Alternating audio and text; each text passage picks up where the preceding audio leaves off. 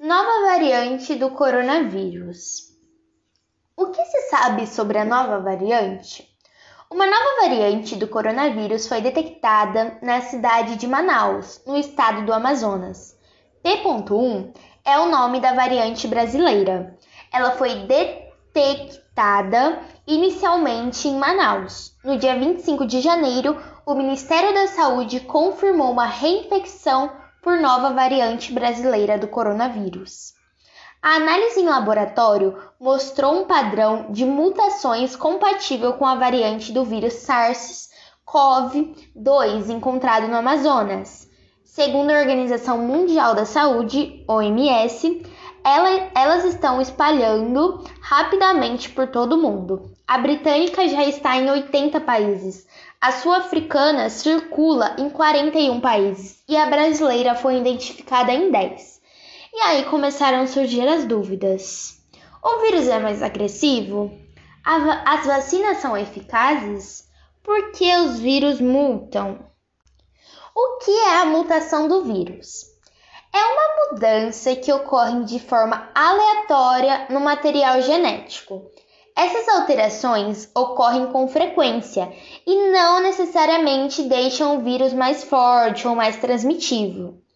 Por isso, pesquisadores acompanham o caminho das transmissões e fazem um mapeamento do material genético no decorrer da pandemia, uma forma de monitorar as versões que realmente merecem atenção. As vacinas devem funcionar para a variante? As fabricantes já estão testando seus imunizantes contra as novas variantes. Os pesquisadores da Universidade de Oxford informaram que a vacina contra a Covid-19 desenvolvida pela universidade em parceria com a farmacêutica AstraZeneca é eficaz contra a variante britânica. A mutação do Covid deixou ele mais agressivo? Por enquanto, não há comprovação de que o vírus esteja mais forte ou cause uma versão mais grave da Covid-19. Os cientistas apontam apenas que as trocas genéticas afetaram a maneira como o vírus se fixa nas células humanas. E a mutação do Covid deixou ele mais transmissível? Sim, as novas, as novas variantes parecem ser mais contagiosas. Estudo médico divulgado no final de dezembro aponta que a nova versão do Reino Unido é entre 50% a 74% mais contagiosa.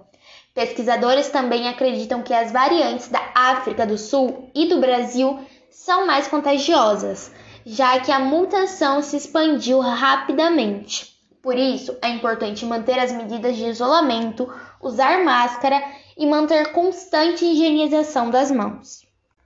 E os sintomas? Eles mudam? Os sintomas da doença, no entanto, são similares ao do vírus inicial: febre, tosse, dor de garganta, fadiga e dores musculares.